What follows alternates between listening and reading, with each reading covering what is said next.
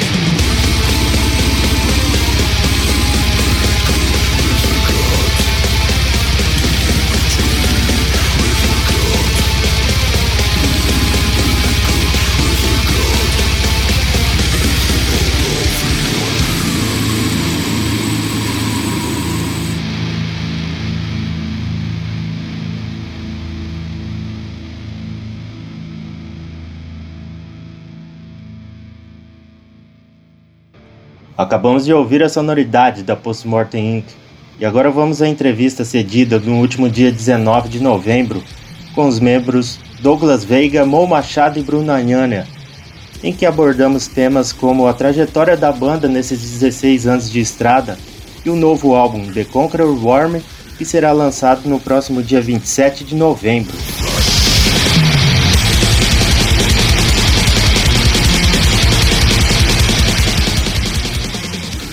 E é isso aí, pessoal. A entrevista de hoje é com Douglas Veiga, Mo Machado e Bruno Anhanha, membros da Postmortem Inc., Death Metal de Pelotas, Rio Grande do Sul. E aí, pessoal, tudo certo? Salve Vanderlei, salve Long Live Metal, muito obrigado pelo espaço. Douglas Veiga, baterista da Postmortem aqui. Salve, Bruno Anhanha aqui. Queria agradecer ao Long Live Metal, ao Vanderlei. Um baita prazer estar aqui e vamos que vamos. Aê, Mo Machado aqui. Valeu aí pela oportunidade, Vanderlei Long Live Metal, e vamos dali. E vamos lá. Primeira pergunta da nossa entrevista. Douglas, como surgiu a ideia de formarem a banda em 2004 e como chegaram ao nome Postmortem Inc?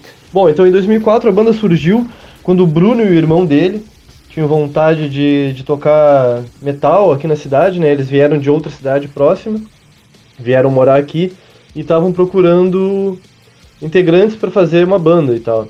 Paralelamente isso, eu também eu já tocava bateria com outra, outro pessoal, assim, já tinha uma outra banda, que mas nada assim que era muito concreto, tal, assim, era só ensaios mesmo, assim. E, e eu procurava gente para fazer uma banda séria também, né? Eu já tinha posto anúncio pela cidade procurando integrantes, eu acho que eles também. Mas foi através do Mirk que eles tinham, a gente tinha um amigo em comum, né? Em algum canal desses do Mirk, assim, que nos apresentou, é, trocou nossos contatos, assim. É, a partir disso a gente se juntou no, no centro da cidade para se conhecer e combinamos uns covers, assim, mas assim, a, na, naquela época a gente não tinha muita pretensão, assim, a gente queria fazer som só, sabe?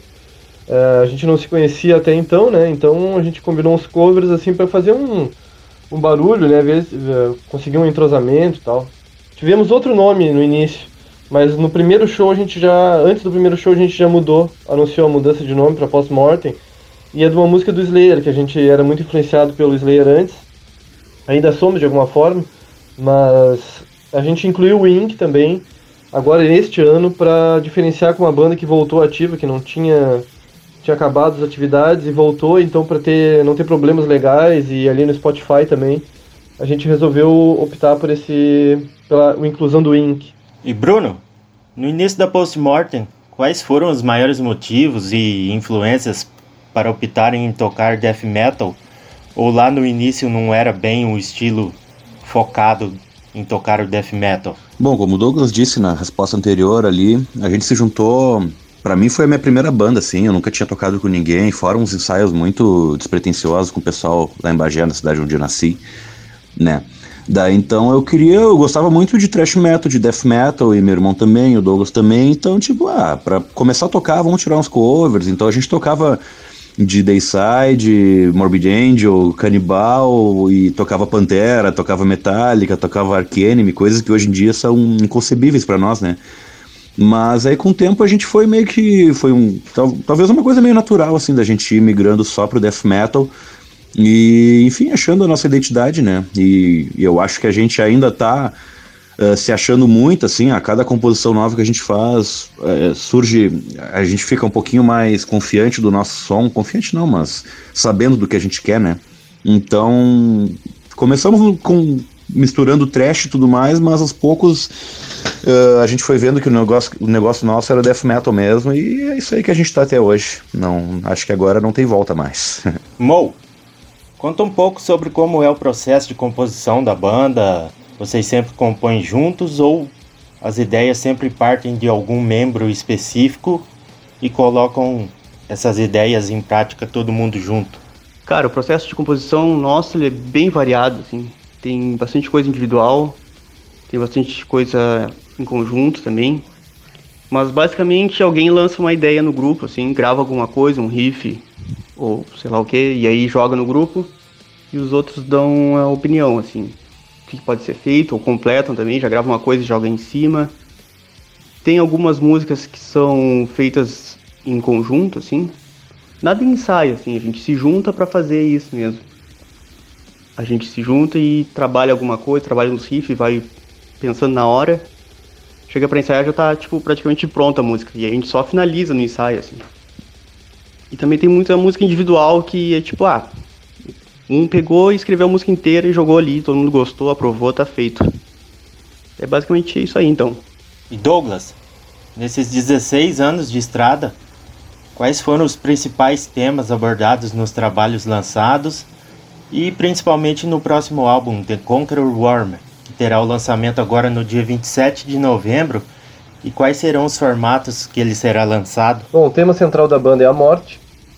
Eu sempre usei nas letras ela como uma uma parábola para as coisas, assim, né? Se eu quero falar sobre injustiça social ou sobre, sei lá, problemas psicológicos, é, conflitos, né, guerra, esse tipo de coisa, assim, eu sempre usei a morte como um tema, é, tratando ela de, de formas diferentes, talvez em cada letra, né? Mas sempre foi o tema central dessa da nossa banda, assim.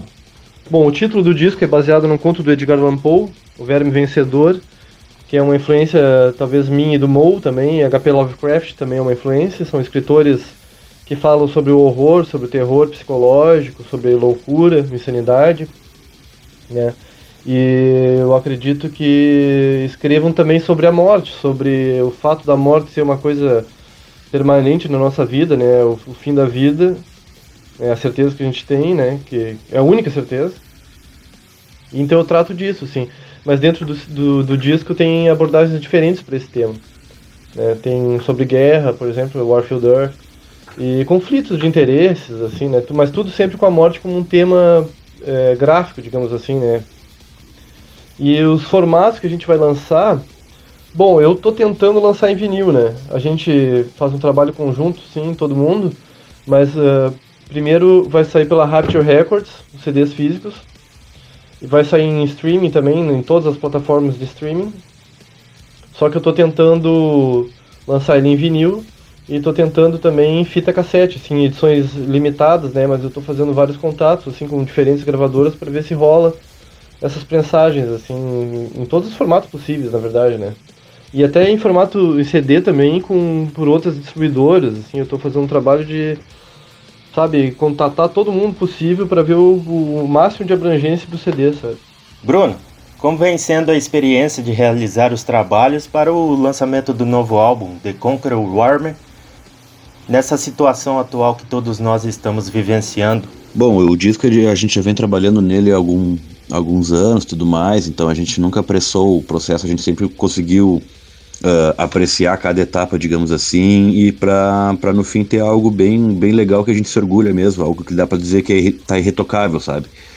Então, claro que a questão da pandemia nos complica um pouquinho, nos complicou bastante na questão de para registrar as músicas e tudo mais, e a gente já tá difícil, um pouco mais difícil da gente se encontrar e tudo mais.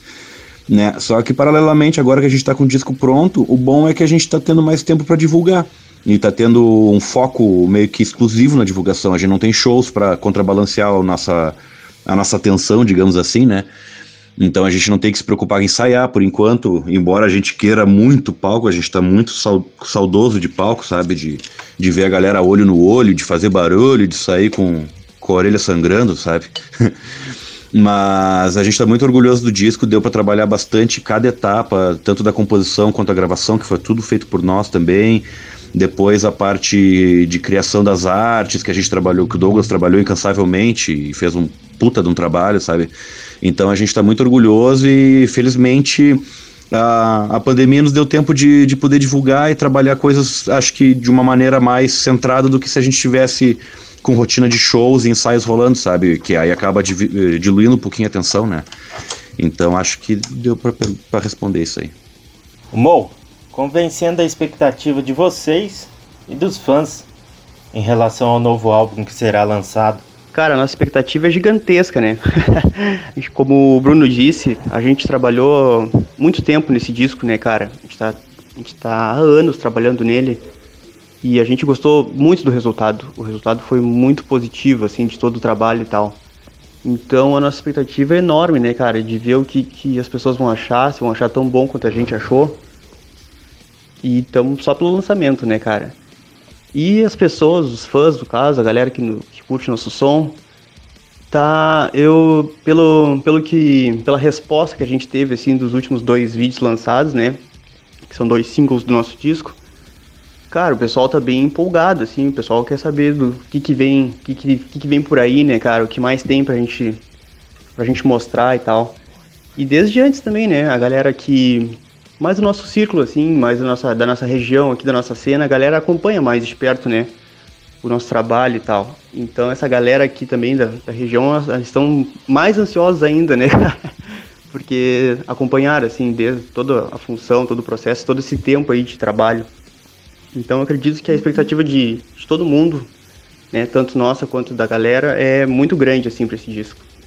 E Douglas, vamos vencendo a resposta do público aí em relação a arte de capa do álbum realizado por você. Olha, o pessoal tem curtido bastante essa, essa capa. A galera tem vindo me parabenizar, fico muito orgulhoso disso, porque me esmerei bastante para fazer um trabalho excelente para a banda, assim. Então eu estava até meio nervoso, né, em, em, relação assim à recepção da galera, mas o pessoal tem curtido, comenta no Instagram, nas postagens que eu faço, assim. Faz pouco tempo que a gente anunciou a capa, né, mostrou assim ela postada mesmo, a gente já tinha mostrado no documentário, mas assim, uma, um breve relance da capa, né? E achei bem legal assim que o pessoal vem falar comigo. E bom, as minhas influências para fazer esse disco e as minhas ilustrações assim vão do desde, sei lá, Albrecht Dürer, que é um gravurista alemão que eu sempre gostei, né, de conhecer na faculdade de arte, e o trabalho dele. E bah, passa por muita coisa. Marcos Miller, que é um ilustrador de Porto Alegre, que eu gosto muito do trabalho dele. Ed Repka, que é um ilustrador que fez discos clássicos, assim, do Death, do Megadeth. Várias bandas legais, assim, que eu curto. Eu sempre gostei. Toxic Holocaust, é ele que faz também. Parol Lofson, que é um cara da, Suí uh, da Suécia lá, que eu curto um monte o trabalho dele, as cores, assim. E, mas eu tenho uma. Eu gosto mais de uma, um trabalho mais rabiscadão, assim, mais com mais atitude, assim, eu busco sempre isso, muito, com muita textura. É uma das coisas que me atrai na arte, assim, né? E um traço mais energético, assim, eu acho que eu consegui atingir com essa capa isso que eu, que eu gosto, assim, eu fiquei bem orgulhoso dela. E Bruno, para encerrar nossa entrevista de hoje, com os feedbacks que vem recebendo sobre os lyric vídeos das músicas State of Conspiracy e Forgotten, Forgotten Decay, qual é a sua visão geral sobre o impacto que o álbum The Conqueror Warmer pode alcançar com esse lançamento? Então, até agora tem sido bem bacana, bem massa. Uh, felizmente, bastante veículo de divulgação de música underground e, e, também até uns nem tão underground assim. Tem postado notas sobre a gente, sobre a banda, contando um pouco da história e falando sobre esses sons que saíram agora, né? E então é bastante feedback também de bah, vocês têm que tocar aqui no, no, Distrito Federal, em São Paulo, em Minas, não sei o que, o pessoal se manifestando e já vindo gente nova para conhecer a banda, né? Então, até então, a gente tinha meio que uma. O nosso som era meio que restrito a Rio Grande do Sul, né? O pessoal nos conhecia mais por aqui por já ter nos visto tocar e tudo mais. Só que agora tá com essa divulgação desse som já tá, tá aumentando bastante. O pessoal já tá nos conhecendo, já tá tomando conhecimento de o que, que é Postmortem Inc. E, cara, a gente tá bem feliz com esse feedback e queremos muito atender, principalmente esses feedbacks de vocês têm que tocar aqui, tem que tocar acolá. A gente quer o máximo possível levar, levar nossa palavra, levar para as pessoas o que, que é Post-Mortem Inc., né? Nosso death metal feioso, rápido e sujo. E é isso, cara. A gente tá com expectativa lá em cima. E os feedbacks acho que tem nos dado uma certa confiança de que a gente tá fazendo a coisa certa então estamos só na expectativa de agora, dia 27, poder lançar o álbum e atingir o máximo de pessoas possíveis, né? Não só no Brasil, mas fora também. E é isso aí, pessoal. Essa foi a entrevista com os brothers Douglas Veiga, Mo Machado e Bruno Anhania, membros da Postmortem Inc., Death Metal de Pelotas, Rio Grande do Sul. Pessoal, muito obrigado pela entrevista. Prazer imenso ter vocês fazendo parte do podcast Long Live Metal. Muito obrigado mesmo e grande abraço. Grande Vanderlei, valeu, valeu o convite, valeu Long Live Metal. E, cara, é isso aí, Postmortem se coloca à disposição sempre, que quiser qualquer coisa, é só chamar. E é isso, dia 27 de novembro vamos lançar o nosso disco, The Conqueror War, vai estar nos Spotify. Uh, cópia física a gente não sabe ainda quando é que vai sair, mas é se tudo der certo esse ano ainda. Daí então pedi pro pessoal seguir lá a gente no Instagram, no Facebook, se inscrever no nosso canal no YouTube, que a gente tá, vai botar bastante material lá de materiais, não necessariamente de clipe, mas materiais anexos ao disco, digamos assim. Então é isso, gurizada. Fiquem de olho, a gente está muito afim de voltar a tocar. Espero que essa pandemia passe de uma vez e que a gente tenha todo mundo com saúde aí para poder ir nos shows e banguear junto e tomar uma ceva junto, trocar uma ideia. E é isso que a gente quer. A gente gosta de palco, a gente gosta de sair suado do, da noite com as orelhas sangrando, como já tinha dito. E a expectativa tá lá em cima, a gente tá muito querendo isso aí. Então, para quem curte death metal, se ligue que dia 27 de novembro sai The Conqueror Worm, vai estar nos Spotify aí da vida. E eras isso, Postmortem Inc. tá chegando. Falou, nos aguardem. Aí, pode crer, cara. Muito obrigado aí pelo espaço, foi muito massa aí nosso bate-papo. Espero que tu e toda a equipe do Long Live Metal curtam o nosso lançamento. Eu acho que vai estar bem massa. E nos falamos aí numa próxima oportunidade. Valeuzão, cara. É nóis. Bom, mais uma vez, obrigado, Vanderlei, pelo contato. Obrigado ao espaço no Long Live Metal. A gente fica muito feliz de participar. Né? E a gente espera um dia poder tocar pela região de vocês aí o quanto antes, na verdade, né? E como o Bruno falou, a pandemia está travando tudo, mas a gente tem vontade, vai trabalhar o possível para tocar em todas as regiões do Brasil e com certeza aí vai ser uma delas.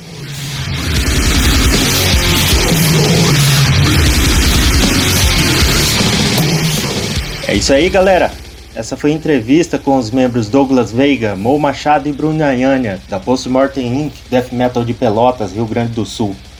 Nessa entrevista, os membros contaram um pouco aos ouvintes do Long Live Metal sobre como vem sendo a trajetória da banda nesses 16 anos de estrada e sendo os trabalhos e a experiência de lançar um novo álbum, The Conqueror Worm, nessa situação atual em que todos nós vivemos. E para encerrar o podcast de hoje, Vamos ouvir mais um pouco da Postmortem Inc. com as músicas Denied Cross do EP Within the Carcass, State of Conspiracy e Forgotten Decay, que fazem parte do novo álbum que será lançado no dia 27 de novembro, The Conqueror Worm. Grande abraço e até a próxima!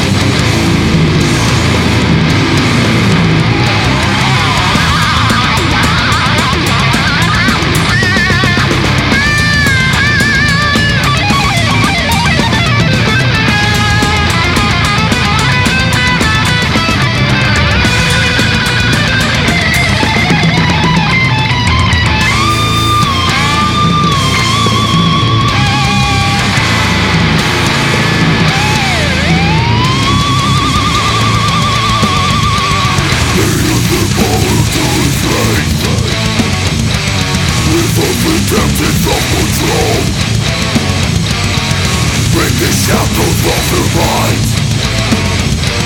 We must achieve autonomy Any head asphyxiates With investigation denial of nature Perfect society brings despair Until it's fight us we declare One One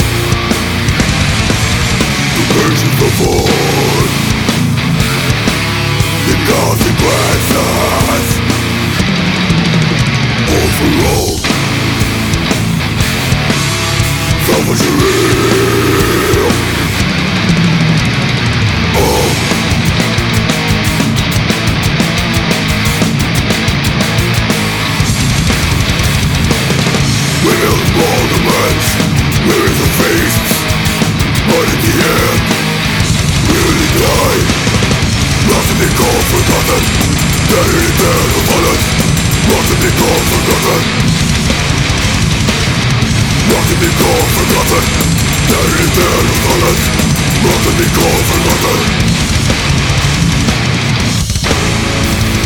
We're the fly Burning deep Indoors